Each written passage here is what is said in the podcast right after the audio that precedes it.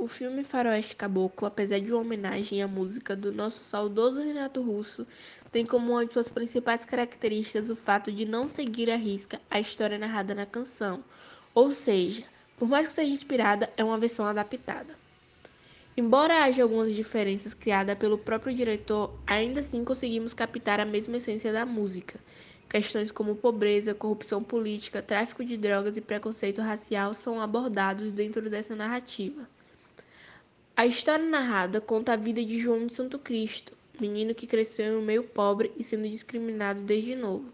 Mas a revolta de João mesmo só começa pela morte injusta do pai pelas mãos de um soldado.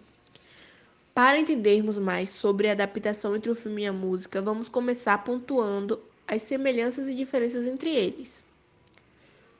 Já no começo, é possível observar uma diferença entre ambas obras, quando João de Santo Cristo, personagem principal, se vinga do soldado que teria matado seu pai, coisa que na versão original não aconteceu. João tenta fugir, mas ainda assim é pego pelos policiais e mandado para Febem. Saindo de lá, viaja de ônibus para Brasília, seguindo o roteiro criado por Renato. Na obra cinematográfica, a primeira aparição de Maria Lúcia é em uma festa onde ocorre uma briga e de imediato ela sai do local. Na canção, ela aparecia bem depois. Ao chegar em Brasília, no outro dia pela manhã, Santo Cristo busca por seu primo, Pablo, um traficante peruano. Observa as armas e ele é oferecido um cigarro, o mesmo recusa. Na música, Pablo aparece, mas em um tempo diferente, que é depois que João já está empregado como aprendiz de carpinteiro.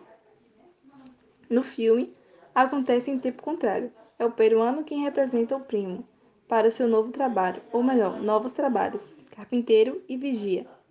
Santo Cristo vai com Pablo para fazer uma entrega e acaba sendo deixando para trás. Para tentar fugir, ele escala e entra dentro do prédio e uma moça que viu pela janela, que é quando ele conhece Maria Lúcia. Diferente do que é cantado por Renato, pois a letra da música Maria Lúcia só aparecia depois de João ter sua primeira ida para o inferno, ou melhor, para a prisão. Ela então ajuda Santo Cristo a se esconder dos homens. Jeremias também tem sua aparição em tempo diferente da história cantada por Renato. Ele aparece sendo acusador da primeira briga da trama, no local em que Maria Lúcia estava no começo do filme. Logo após, aparece a observando, mas só tem grandes falas realmente. Depois, quando a conversa com o homem que perseguiu Santo Cristo, na noite que Maria Lúcia o ajudou, o homem avisa a Jeremias sobre João, um novo concorrente, também vendedor de drogas. Mas antes que ele se preocupe, o homem afirma ser um qualquer, que será pego quando aparecer novamente. Como na canção, Pablo entrega uma arma para Santo Cristo. Ele já sabia atirar, pois havia aprendido com seu pai. Sem seguir a primeira versão, João então se vinga do primeiro homem, que teria participado da violência contra ele, o que deixa Jeremias com receio, mandando o matarem. Após isso, metralham o lugar onde João e seu primo estavam. Na versão escrita por Renato Russo, João e Maria Lúcia se separam por conta da viagem a trabalho do rapaz. No filme, a separação ocorre a pedido de João, que manda a moça ir embora. Jeremias organiza uma festa, ou uma rock-ronia, como chamavam até mesmo na música. Fugindo das escritas originais, dessa vez quem arma uma emboscada é Santo Cristo, fazendo o traficante e seus homens o seguirem serem surpreendidos por João. Pablo e outros homens armados.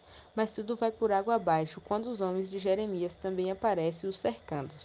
Pablo, que no filme uma vez teria sido salvo da morte por João, então retribui o favor, alegando que estava o devendo e morre, conseguindo fazer com que João fugisse.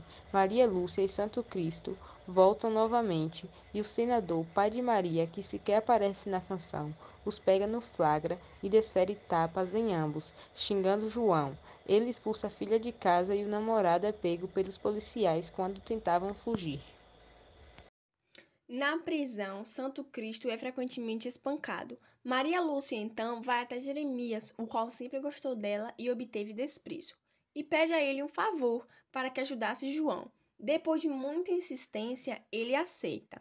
Mas quando ela vai visitar seu amado novamente, o vê ainda pior do que antes. Na obra cinematográfica, Maria Lúcia fica com Jeremias engravida dele, assim como na canção. Na trama, a moça fica com o traficante, quando o ex estava preso. Na versão original, nessa mesma época, João estava longe apenas a trabalho. Ele é notificado sobre a gravidez, ainda na prisão. Após isso, João se revolta, consegue fugir do presídio e mata o policial sócio de Jeremias. E assim chegamos à parte final do filme. Como narrou Renato, Santo Cristo agora era só ódio por dentro e queria matar ainda mais Jeremias. João invadiu a casa do então casal e matou um amigo do traficante.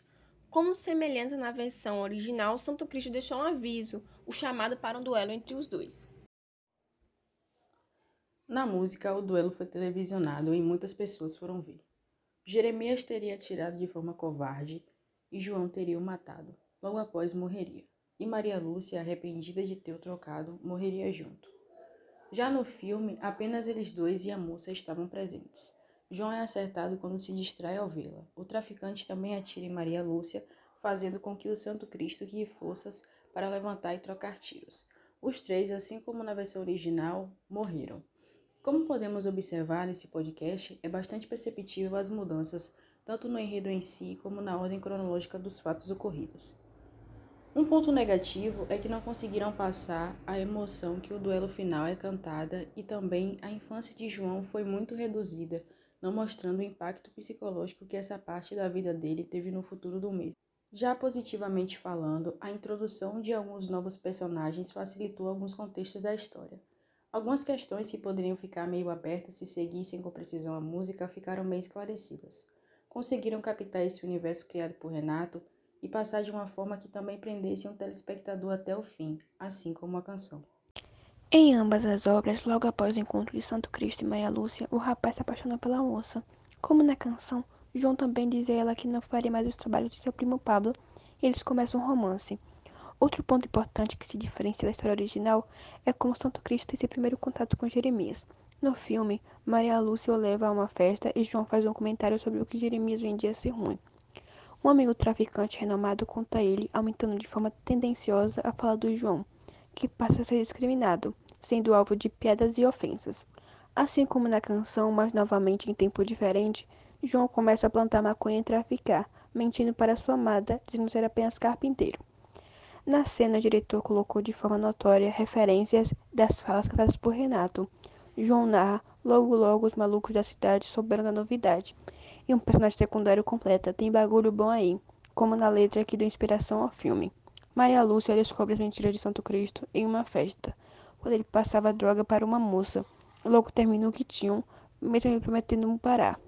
Quando finalmente consegue reatar com sua amada, João é pego em emboscada por Jeremias algo também que não acontece na narração original. Na música, João é espancado e estuprado na cadeia, antes mesmo de conhecer Maria Lúcia. No filme, isso acontece, mas depois Jeremias e seus homens.